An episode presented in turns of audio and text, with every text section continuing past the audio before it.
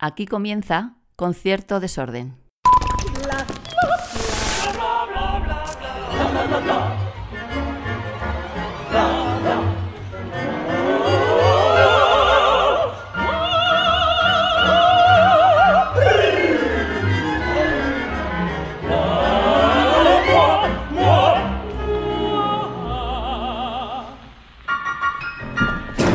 Javier Perianes, ¿Qué tal, ¿Qué Gonzalo? tal? ¿Cómo estás? Buenas tardes. que, jolín, primerita vez en Sevilla En y casa. no puedo tener aquí mejor anfitrión. Un placer para mí recibirte en la ciudad en la que estoy ahora, así que un verdadero lujo. Y también al entrarme, que es tu primera visita, una de tus primeras visitas a la ciudad, pues hombre, pues ayudarte un poco a ser un poco cicerone y a descubrirte algunos de los rincones mágicos que tiene esta ciudad legendaria. Yo me estoy quedando para volver. O sea, Sí, sí, Pero estamos hablando solo con la luz. sí. Es una ciudad magnética, está claro. Sí, y estamos aquí ahora en el Mastranza, en el Teatro de la Mastranza, que se han portado muy bien con nosotros, eh, dejándonos grabar aquí el podcast. Y es ya lujo, lujo total. ¿Por qué Sevilla? ¿Por qué vivir en Sevilla, Javier? Bueno, ¿y por qué no? O sea, esto mm, supongo que pertenece también un poco al ámbito más, más nuestro, más personal. Después de muchos años viviendo en Madrid, pues bueno, decidimos que, que tanto mi, mi mujer como yo queríamos pues estar también más cerca de la familia, estar más cerca de los nuestros, que ya también se nos van haciendo también más mayores, también queríamos estar más cerca. Y bueno, yo también creo que los andaluces también tenemos eso de los gallegos, ¿no? La morriña esa que también nos gusta como volver a casa después de algunos años. Y, y bueno, estamos disfrutando enormemente de, de vivir aquí en Sevilla y cerca también de nuestros familiares, claro que sí. Y acabas de volver de París, porque eh, yo estoy, digo, me he levantado hoy a las 5 de la mañana para estar aquí bien a tiempo y tal, pero creo que el señor se ha levantado a las 3, no sé. Claro, claro. No, porque sí, porque el vuelo a primera hora. Estos vuelos que salen a primerísima hora a las 6 de la mañana, que yo siempre digo son los mejores porque no se retrasan. Es- no, claro, ese sale. Se sale seguro, ya porque luego es el que abre. se acumula. Pero claro, entre que llegas a Orlí, ahora con la cantidad de controles que hay, de dificultades, de que el pasaporte sanitario, pues tienes que irte con cierta antelación. Entonces te levantas como a las tres y media, preparas la maletita todas esas cosas, taxi al aeropuerto. Y, pero bueno, nada, fresco como una rosa ahora Y mismo. Tú, tú- aquí. tú- tú llevas una adrenalina ya, quiero decir, Me durará del concierto de anoche, ¿no? Porque son conciertos muy especiales, son teatros de esos que, que te marcan, ¿no? El Teatro de los Campos Elíseos es como un teatro que está lleno de historia, ¿no? Y, y bueno, era la primera vez que iba con la Orquesta de Cámara de París en su temporada haciendo un eh, haciendo un concierto desde el piano, dirigiendo desde el piano. Y, era un reencuentro muy emotivo porque con la orquesta he tenido mucha relación y con las otras orquestas parisinas, con la Nacional de Francia, con la Orquesta Philharmonique de Radio France y por supuesto con la orquesta con la que más he estado, con la Orquesta de París. Pero este era un concierto de un significado muy especial. Era como mi presentación en París haciendo play conducting, que ya lo hice una vez en el Châtelet, pero era un poco más joven, era más experimental. Todo era el resultado de aquella primera academia de play conducting y esto era como ya en temporada de abono de la Orquesta de Cámara de París. Y fue un concierto muy emocionante, muy emotivo y seguro que todavía la adrenalina me dura unos días. Así que vamos a aprovechar este Venga, dale. extra de energía. Oye, esto del play conducting es un término... es que no sabría cómo traducirlo. Dirigir desde el piano. Sí, es que ah, no, no, no, digo, como le ponemos a nombre a todo. Claro, pero como mm, lo veo en muchas programaciones de orquestas extranjeras, eh, mm, tal pianista play conducts, eh, play conducts, o, o- sí, y pone, suele poner eso, y cuando me preguntan, bueno, ¿y ¿cómo lo traducirías al castellano? Digo, bueno, dirigir desde el piano. Sí, si es que no sé ni Claro. pronunciar podcast. ¿Cómo me Claro, el- pues el- imagina, yo creo que es un poco esa idea, ¿no? O como a mí me gusta también mucho a veces decirlo, concertar, ¿no? Para, para, Claro. para, para acotarlo todavía más, ¿no? Poner de acuerdo a una serie de compañeros que están ahí, evidentemente al final la decisión eh, final sobre articulación, acentuación, dinámica, agógicas, tempo, al final la tienes que tomar tú, porque alguien tiene que decidir esto es lo que vamos a hacer todos juntos, ¿no? Pero en este caso y en todos los casos en los que he tenido oportunidad de hacerlo, pues hace un par de semanas con la Orquesta del Principado de Asturias, pronto con la, con la Orquesta de Granada, con la Real Filarmonía de Galicia, esta experiencia en París, eh, con la Orquesta de Tenerife y en el futuro que tengo también más compromiso eh, dirigiendo desde el piano, para Ajá. decirlo en castellano, pues, pues la verdad es que son experiencias preciosas y, y- y lo disfrutamos, pero bueno, el proceso más bonito es cuando estás trabajando, cuando estás ensayando, cuando estás de alguna manera construyendo junto con tus colegas esa versión, intercambiando. Aquí, ¿Qué les parece? Aquí yo pienso que Mozart está utilizando eh, la vena más dramática o la vena más operística. Miren ustedes un personaje, ahora entra otro personaje, le cambiamos la articulación. Y bueno, cuando los músicos, los colegas, los profesores de una orquesta eh, tienen eh, ese espíritu de colaboración y de hacer música de cámara a gran escala, que es lo que yo pienso que es este tipo de proyectos, es una verdadera gozada. Pero claro, eso, este tipo de proyectos son los que se disfrutan más ensayando que una vez en el concierto en sí. Hombre, el concierto siempre tiene una magia especial. Cuando tú te sales al público te encuentras el Teatro de los Campos Elíseos lleno hasta la bandera, incluso con las restricciones, con las mascarillas con todo, pero lleno. Ese público eh, francés que es muy de sus orquestas, muy devoto de sus orquestas. Muy francés. Muy, francés, muy leal, ¿no? Y, y te, claro, en el concierto pasan cosas, pues el, misterio del vivo, ¿no? Y hay una energía como telúrica, como especial. Sí, en los ensayos habíamos trabajado esa vertiente con más aristas, con más esquina, más, más dramática de Mozart, ¿no? De hecho, era el concierto número 20. 2021 has tocado. 2021, pero claro, el 20 junto con el 24 es el concierto dramático por antonomasia, en modo menor, un poco ya pre-Beethoven desde muchísimos puntos de vista, y habíamos trabajado, bueno, esa parte como más primitiva, más dramática, como más telúrica, más energética, ¿no? Pero claro, cuando llega el momento de tocarlo, ves que la orquesta, en vez de al 100%, están al 200% entregados. Claro, esa energía, ese intercambio de energía y esa presencia del público, pues hizo que, fuera como, como que se galvanizase incluso más el ambiente, ¿no? Y yo lo disfruté enormemente y disfruté también esa dualidad de concepto, ¿no? Ese Mozart más dramático, eh, más, mm, mm, diría, más radical desde muchos puntos de vista, y el Mozart un poco más optimista, más galante, más vitalista, que es el do mayor del concierto número 21. La verdad es que fue una experiencia preciosa. Yo recuerdo, porque creo que debe ser la persona que más veces te he entrevistado, ahora sí no contaré, eh, además te pedí un favor, la última vez que creo que te entrevisté antes de esta, porque yo tengo un TOC y voy llevando la cuenta de las cosas. Entonces fue como, Javier, voy a hacer mi entrevista número 100. tú, fuiste, tú fuiste el primero, si me harías el honor de, de hacer otra entrevista. Y, ahí estuviste. Sí, señor. Y en las primeras, quiero recordar que me contabas que, que porque en algún momento tratamos, de, hablamos de, de, dirigir desde el piano y era como, no, todavía no. ¿Cómo te ves ahora mismo dirigiendo? O sea, ¿cómo es Javier Perianes director? Director pianista. Venga, sabía que iba a decir el, guion. Porque es la verdad, claro, lo otro. Claro, me, veo cada día más cómodo, me veo muy feliz porque puedo compartir con muchos colegas. Claro, yo, yo soy un devoto, un apasionado de la música de cámara. Entonces, claro, cuando la música de cámara la llevo a la máxima expresión, que es esto, que no es exactamente música de cámara, llamemos las cosas como son.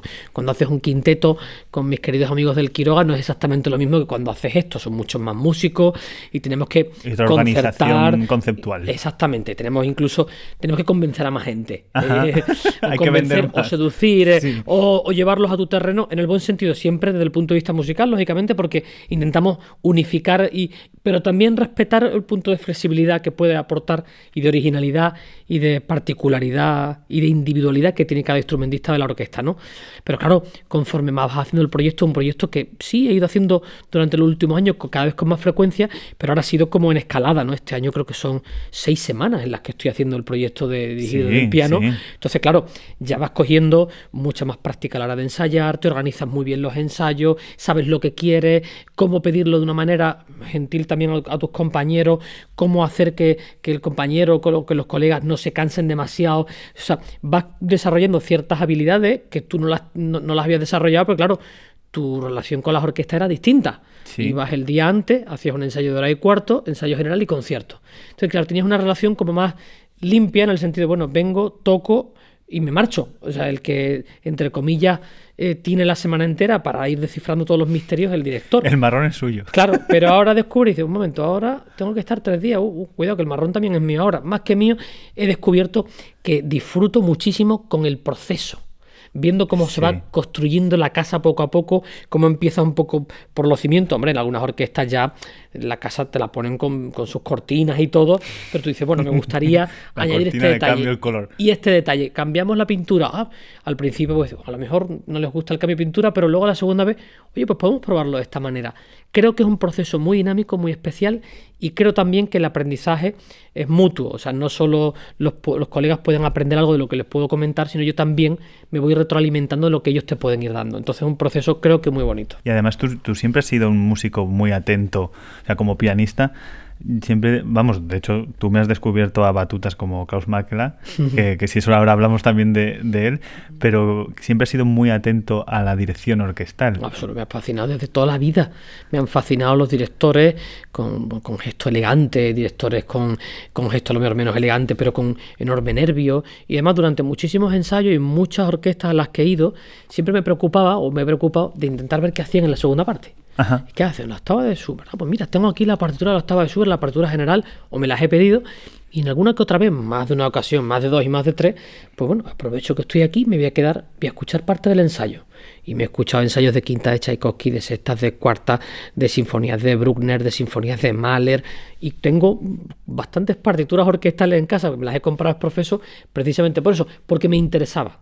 No para ser director algún día, sino por conocer todo ese registro y me ha apetecido muchísimo. Y creo que ahora estoy descubriendo que toda esa curiosidad de algo puede haber servido a la hora de trabajar de otra manera ¿no? con, los, con, con los colegas. Pues podría, es una pregunta que evidentemente tiene que llegar, o sea, que te intuyes que te voy a hacer, pero podría llegar un día en que quitaras el piano. No Yo- quitarla para siempre, me refiero, que te dieras el gusto de dirigir una obra sinfónica en la segunda parte de un Creo que concierto. no. Creo que en este momento la respuesta sería no. Y Porque yo, me siento yo cuando tengo el instrumento delante Ujú. y si me lo quitaran probablemente ya no sería lo mismo, ya no me sentiría yo. Pues es como Zacarías o como Barenboim, Claro, decir. ya, pero claro, en el caso de Barenboim, el de Zacarías no conozco su historia, pero claro, en el caso de Barenboim hablamos de un músico, aparte de un, de un, de un talento sobrenatural, de un músico que se formó muchísimo en la dirección de orquesta, o sea, que tuvo mucha formación. Entonces, eh, claro, puedes hacer muchas cosas por intuición, porque puedes tener una mecánica o un gesto muy claro, muy agradable, muy obvio para los, para los compañeros, para los músicos de la orquesta, pero yo creo que ya eh, meternos en, en, en, en otros en otros en otros perejiles, como diríamos aquí en esta tierra, ¿no?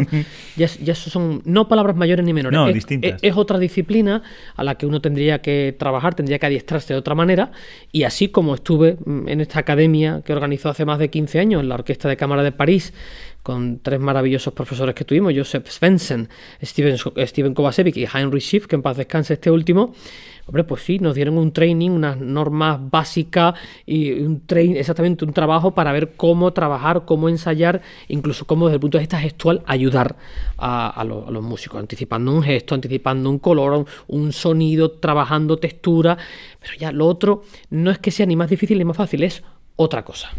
Oye, siempre cuento eh, cómo eh, conozco, cómo conocí artística y, eh, y personalmente a los invitados e invitadas de, de esta temporada, porque, insisto, eh, he llamado a, a quienes me ha apetecido llamar gente que, que tengo buen rollo o que me da muy buen rollo, y, y es una gozada tenerles delante, y siempre cuento un poco esas anécdotas, y te conocí personalmente, que evidentemente yo ya sabía quién era Javier Perianes, ya te había escuchado, pero te conocí eh, prácticamente a la par que, escribía mi primera crítica, que escribía mi primer texto, y tú tocabas una obra de las que tocas eh, generalmente cuando haces el play conducting, que es el primero de Beethoven.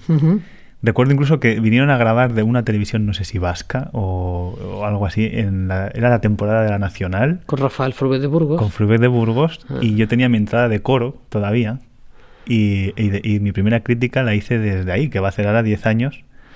En enero de 2023 hará, Madre de Dios, hará 10 años ya. 10 años habrán pasado de aquello. Y entonces eh, el que era mi jefe en aquel momento me dijo, oye, mm, ¿quieres, ¿quieres entrevistar a Javier Pérez? Y dije, joder, claro que quiero, pero, pero mira, me tiembla todo, me tiembla todo. ¿Cómo, cómo entrevisto a este, a este señor? Eh, eh, lo pasé fatal. O sea, fue, claro, la primera vez.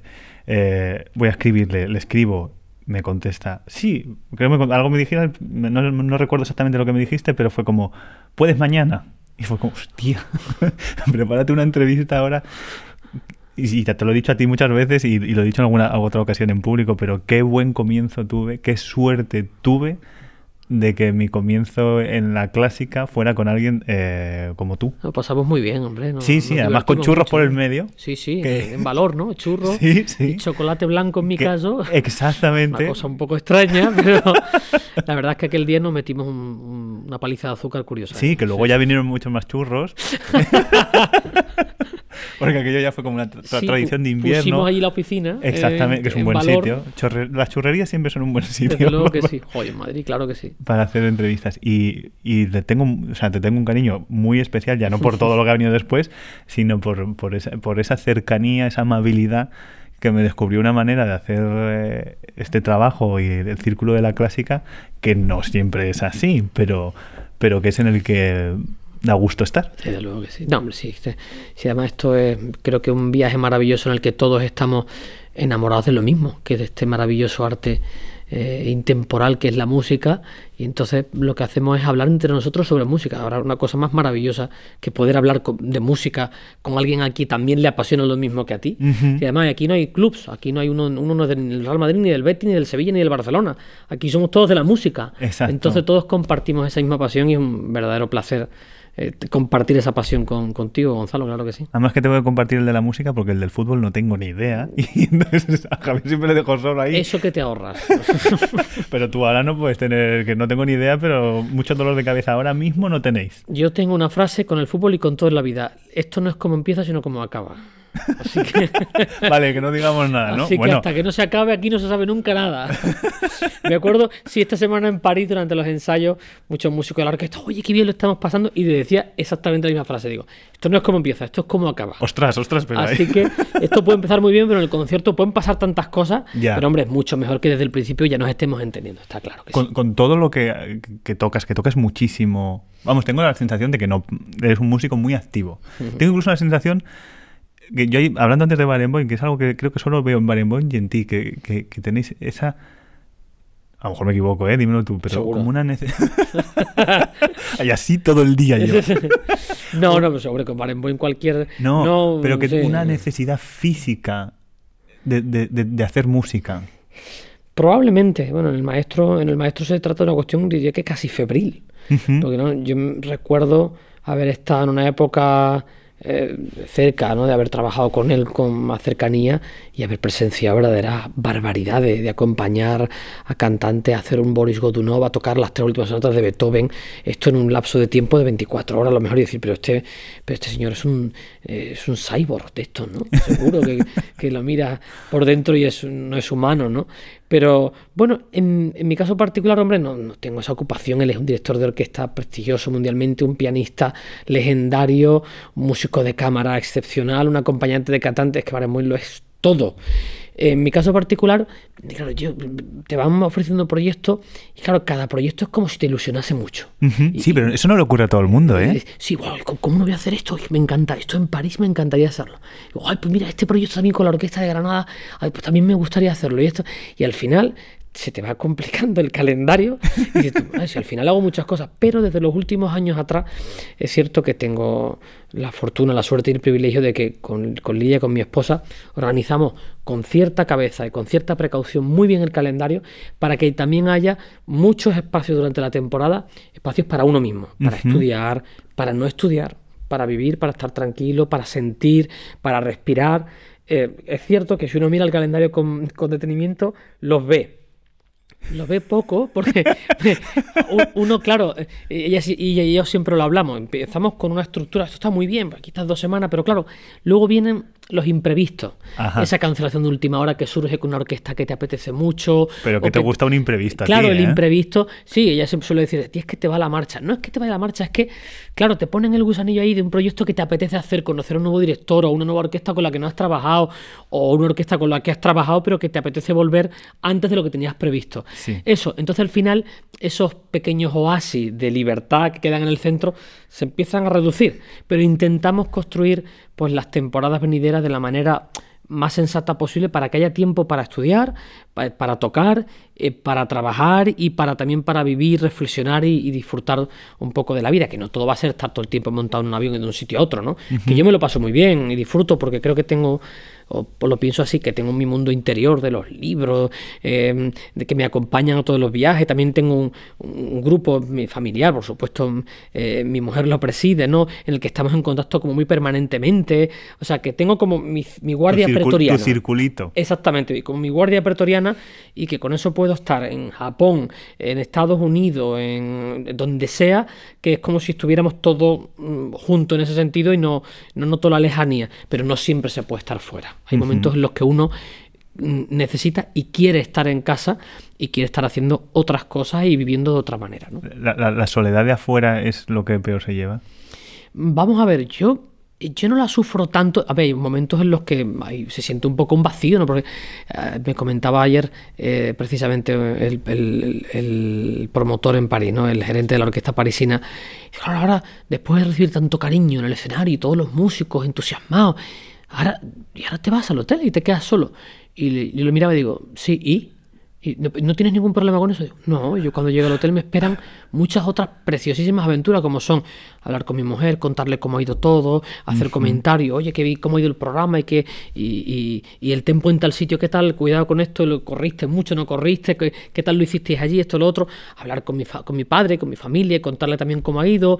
Me esperaba, yo cuando llego a la habitación de un hotel digo, ya estoy otra vez como en casa, porque tengo allí como mi pequeño santuario, mi libro, pues alguna que otra película que te pueda apetecer, apetecer ver, pues los amigos, los mensajes de amigos con los que estás en contacto y luego, como he comentado, pues la familia es más directísima, ¿no? Entonces, tú te haces como tu propio mundo interior y sí, puedes estar muy lejos, pero tienes como un espacio que es muy tuyo, que aunque estés lejos, lo sientes muy cerca. Qué, qué bueno y qué importante saber construirse. Sí, sí, claro, no, eso de aburrirse, no, no, hay un libro que, que te hace viajar a cualquier sitio y ahora afortunadamente y gracias a Dios las tecnologías te permiten de mi- millones de maneras pues estar en contacto con los tuyos de manera inmediata y cercana. Cierto. Hombre, ya es otra cosa cuando estás en estos continentes y el cambio de horario, no vayas a llamar a tu mujer a las 4 de la mañana o a tu padre a las 6 de la mañana o a las 5 para decirle, oye, que estoy... No, A lo mejor la conversación ya no va por donde. Es distinta, ¿no?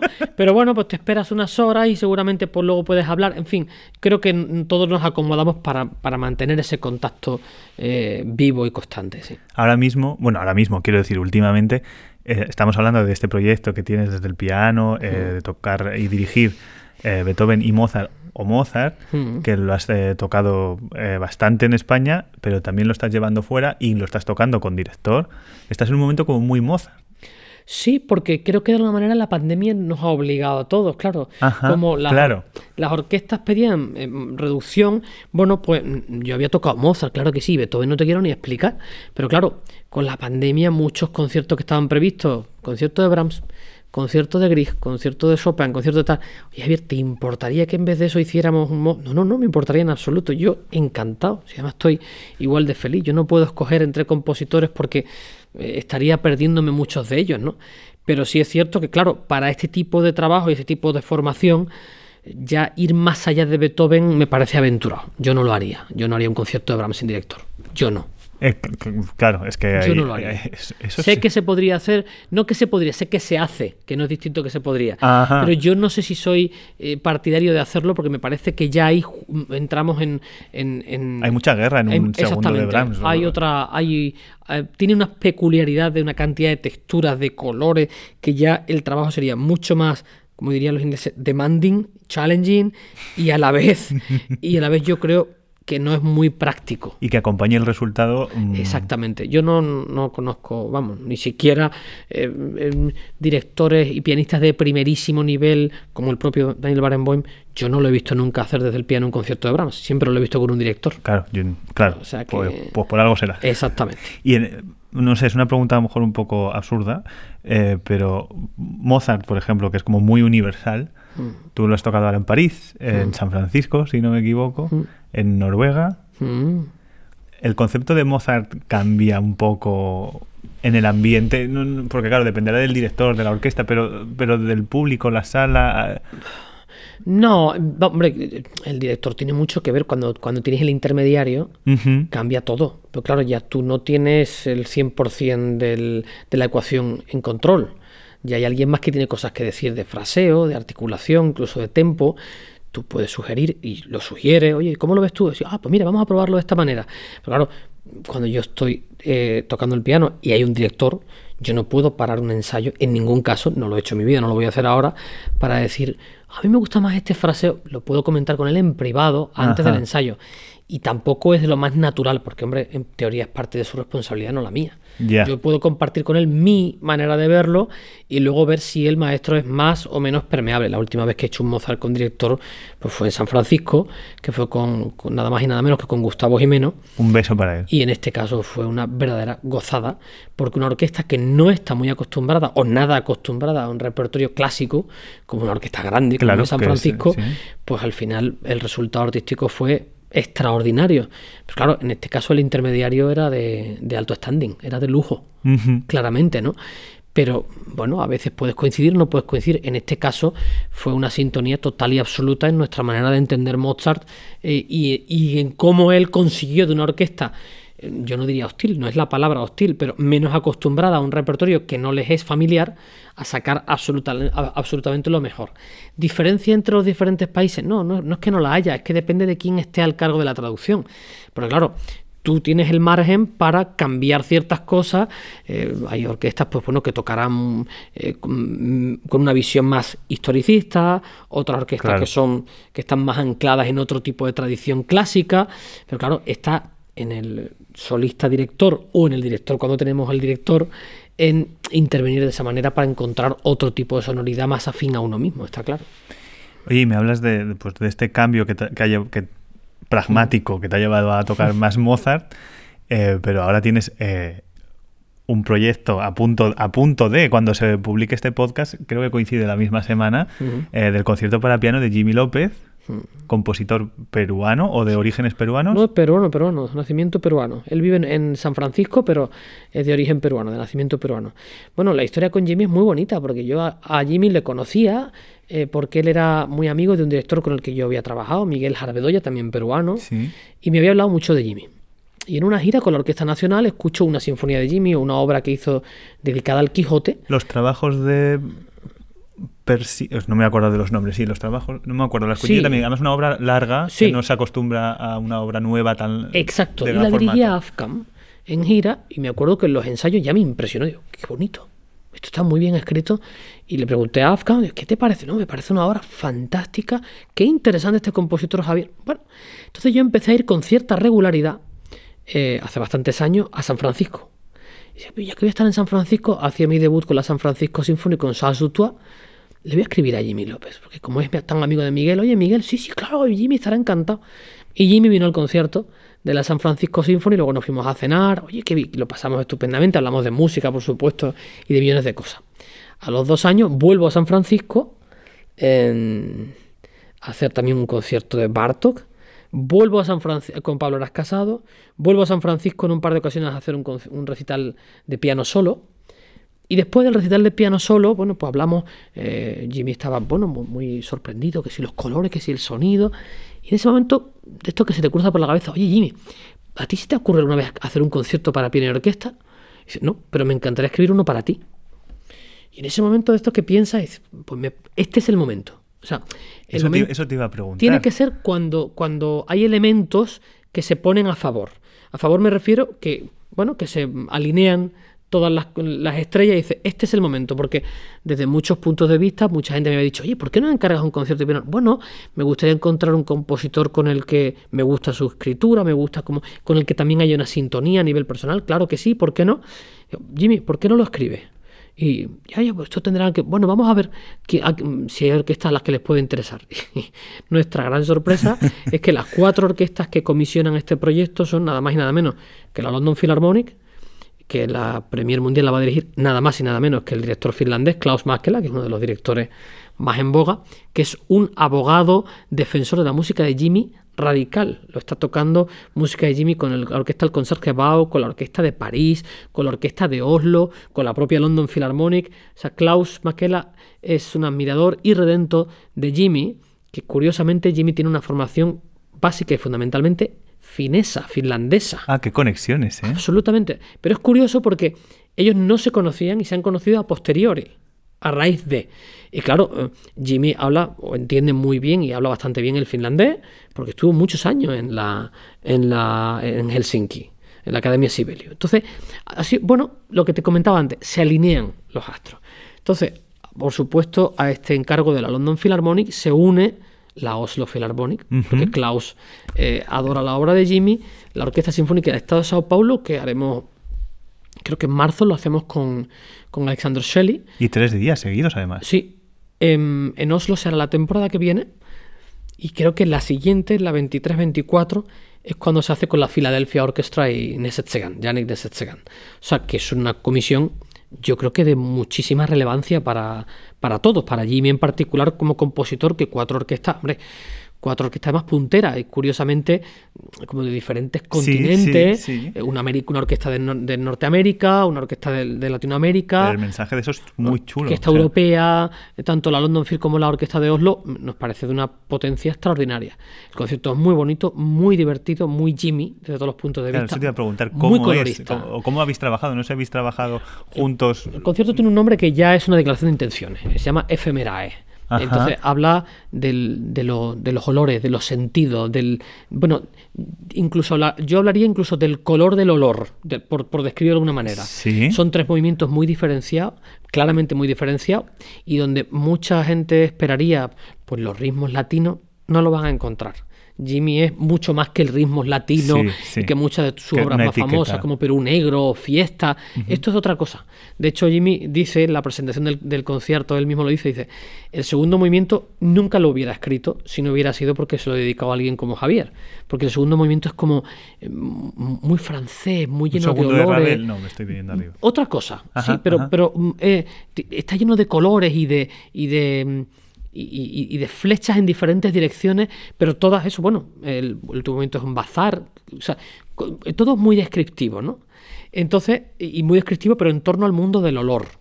Qué Y al- curioso, qué curioso Y es, y es un concierto creo que apasionante. Nada que ver, eh, que hablábamos antes of the record, con otra comisión que hay prevista para el futuro eh, al compositor español Francisco Coll que ahí también tenemos varias orquestas, London Philharmonic también, Toronto, probablemente Basilea y alguna que otra orquesta más eh, están on board, vamos, eh, al cargo del proyecto, pero es como otro lenguaje igual de fascinante y maravilloso.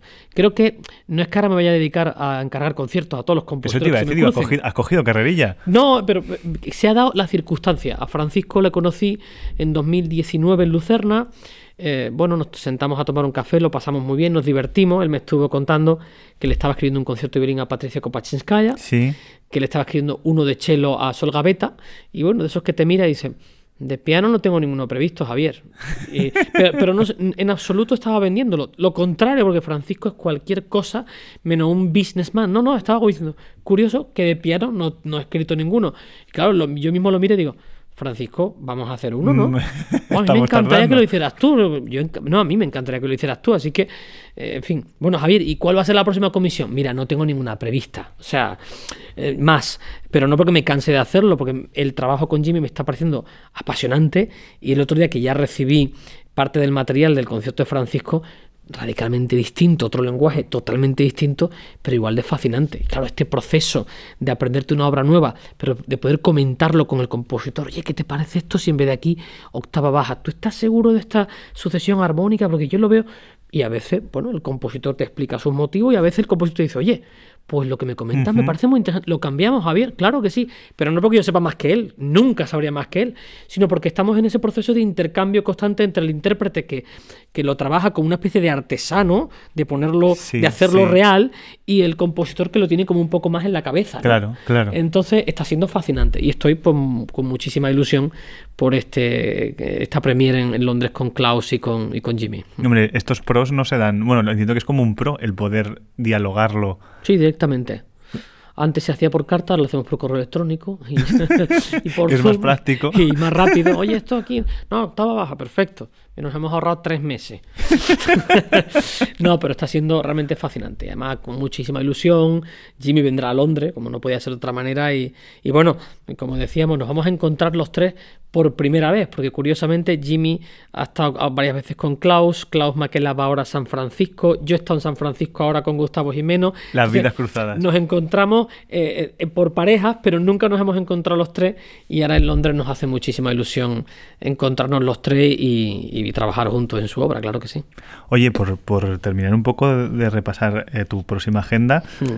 hay otro debut que entiendo que también te hace especial ilusión, que es Salzburgo.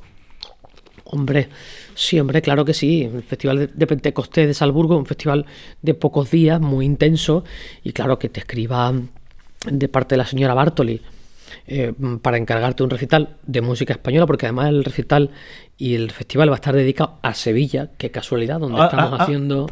El este- círculo, es este- verdad, es verdad, no este estaba preparado, ¿eh? Claro, pues yo me sentí tremendamente honrado. Bueno, pues claro, presentas un programa pues con algunas piezas de Iberia, algunas piezas de Goyesca, Falla, bueno, lo que ella podía esperarse. Le presentaron muchas posibilidades con música no solo española, pero ella estaba como muy decidida. Yo quiero que esto sea una muestra de la mejor música española que tú puedas considerar o que te venga bien en este momento, ¿no? Evidentemente, algún guiño a Sevilla tenía que haber y a mí se me ocurrió que el, de los mejores guiños posibles era o bien tocar el Corpus o bien tocar Triana.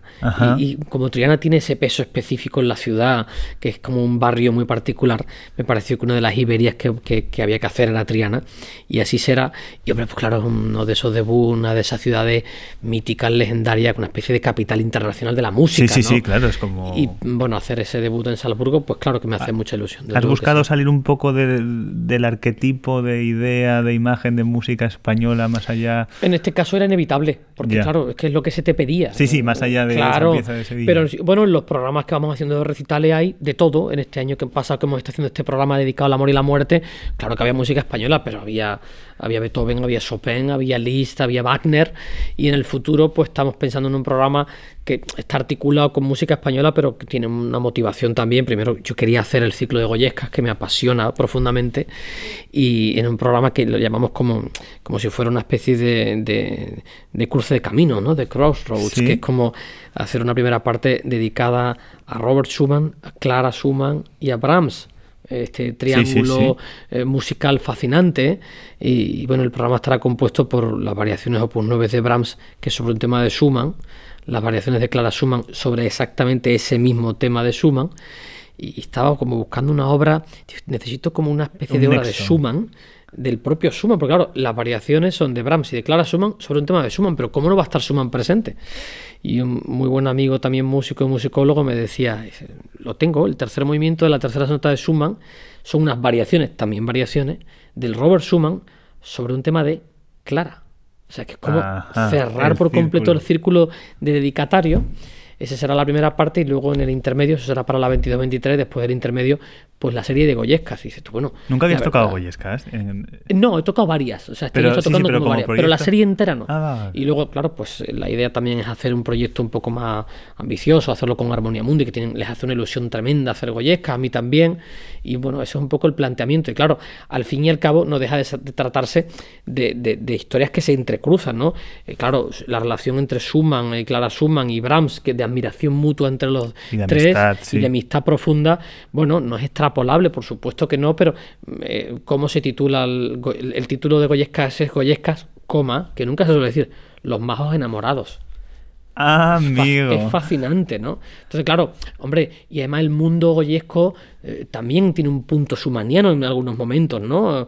Eh, puede estar un poco cogido por los pelos, pero hay un vínculo directo, pero está muy claro, ¿no? Entonces, nos pareció muy interesante y, y armar un programa. Y en el programa no huyes del arquetipo de música española, no, no huyes ni pretendes huir, pero sí estás configurando un programa que te gusta, que lo quieres hacer y que, bueno, en este caso no solo es música española, será Goyescas y también será un programa no, y, a y- y que por qué no unir Schumann con, Granados. claro. Absolutamente.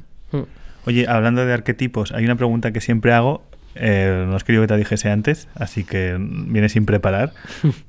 no, es ¿qué prejuicio o qué verdad sobre la música clásica te llama la atención? Es, intento buscar vuestras reflexiones para intentar quitar eh, esa gravedad que a veces se le Ah, bueno, sí, lo de que la música clásica es para las élites. Yo eso, es que esa frase eh, eh, no- me persigue mentalmente desde, desde el día que empecé a, a tener contacto con la música. Digo, pero qué élite. Si yo procedo de una familia humilde, de un pueblo de 5.000 habitantes, nada que ver con las élites, familia trabajadora, y luego en el camino me he dado cuenta que con un porcentaje elevadísimo de compañeros y de colegas a los que conozco, están en las mismas circunstancias. O sea, no tiene nada que ver ni con la élite, ni con el poder adquisitivo, ni con nada de eso. Pero quizás que no sea algo que busquéis vosotros, sino Claro, que nos viene dado por fuera y eso genera, es el claro. arquetipo, la frase, el titular, la música clásica es para... Pero qué élite que estamos hablando, si esto lo puede disfrutar cualquiera, que a lo mejor requiere un proceso de entendimiento mayor, más arduo, a lo mejor más largo, más complejo y no es tan accesible de manera inmediata como otras músicas. Puede ser, Pero puede sí, ser. Pero a lo mejor no es, no es accesible inmediatamente esta pieza, pero para ti esta otra Claro, sí. y- O esta otra. Claro que sí, y además hay programas ahora, muchísimas instituciones que están haciendo un trabajo extraordinario de acercar a los jóvenes, no la música clásica, la música. Y dentro de ella, pues diferentes géneros, pues mira, que, y habrá chavales que le entusiasme un nocturno de Chopin y otros a los que les fascine el clave en temperado de Bach. ¿Por qué? Porque les llegue de una manera muy particular. Entonces, ese sí es una de esas frases que, que cada vez que la escucho digo, esto no lo puedo entender, pero además como lo vengo escuchando recurrentemente desde que empecé hasta Sí, ahora, sí, y sigue ahí. y, y sigue ahí, digo, no sé, no sé, pero incluso en los momentos más tremendos de la pandemia, claro que esto es para las élites, pero ¿qué élite? Si al final cuando nos sentamos en un auditorio, nos sentamos gente de muchísimas clases sociales, de muchísimas orientaciones distintas y con backgrounds absolutamente diferentes. Y, se apaga la luz, nos quedamos se- en silencio y ahí nadie sabe quién tienes al lado. y estamos en un momento de- mm, mm, democrático al máximo, porque todos estamos escuchando la misma música A la vez, sí, juntos, exacto. unos en una localidad que consideren que puede ser mejor que otra, pero al final no va a un auditorio, la estás escuchando en máxima calidad casi desde todos lados, ¿no? Y luego cuando hacen música de cámara con un cuarteto, como dice mi buen amigo Cibran, hay algo más democrático que eso, exacto. y, y más igualitario, en el que nadie es protagonista de nada, sino todos estamos iguales y estamos al servicio de la propia música, ¿no? Entonces, bueno, esa es una de esas, como me la has preguntado a vos de pronto, a vos de pronto me Sí, ha sí, salido ha venido, vamos. esta reflexión, Sí. sí. Eh, un beso para Cibran. Eh, tiene la, invita- y la invitación directa a pasarse por aquí cuando quiera. Y has hablado, nada, brevemente, porque conociéndote, has hablado de auditorios y de orígenes. Eh, ¿Cómo se vive que se ponga tu nombre al auditorio? De, mi De- tu pueblo. Pues imagínate. Mira, puede sonar a falsa modestia y entiendo que alguien que lo escucha diga. "Me No, para- siendo-". no, sé, no sé lo que va a contestar, ¿eh? pero No. conociendo a Javier sé por qué le hago esta, Pero, esta pregunta. pero puede alguien entender que, que- que es falsa modestia, pero lo digo con todo el corazón y lo siento de verdad. Yo disfruté muchísimo más por los que me rodeaban que por mí mismo.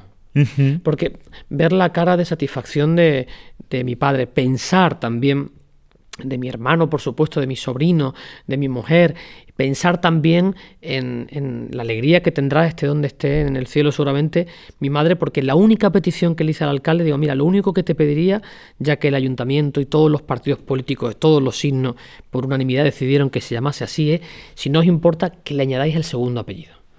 Porque, Qué em, bonito. porque, em, pero no, no, solo, no solo es un recuerdo, también era un homenaje por todo lo que mis padres han hecho, tanto por mi hermano como por mí, porque ellos se, se dejaron la vida para que nosotros mm, cumpliéramos nuestros sueños o hiciéramos realidad nuestras vocaciones Sí, y nuestras sí. pasiones.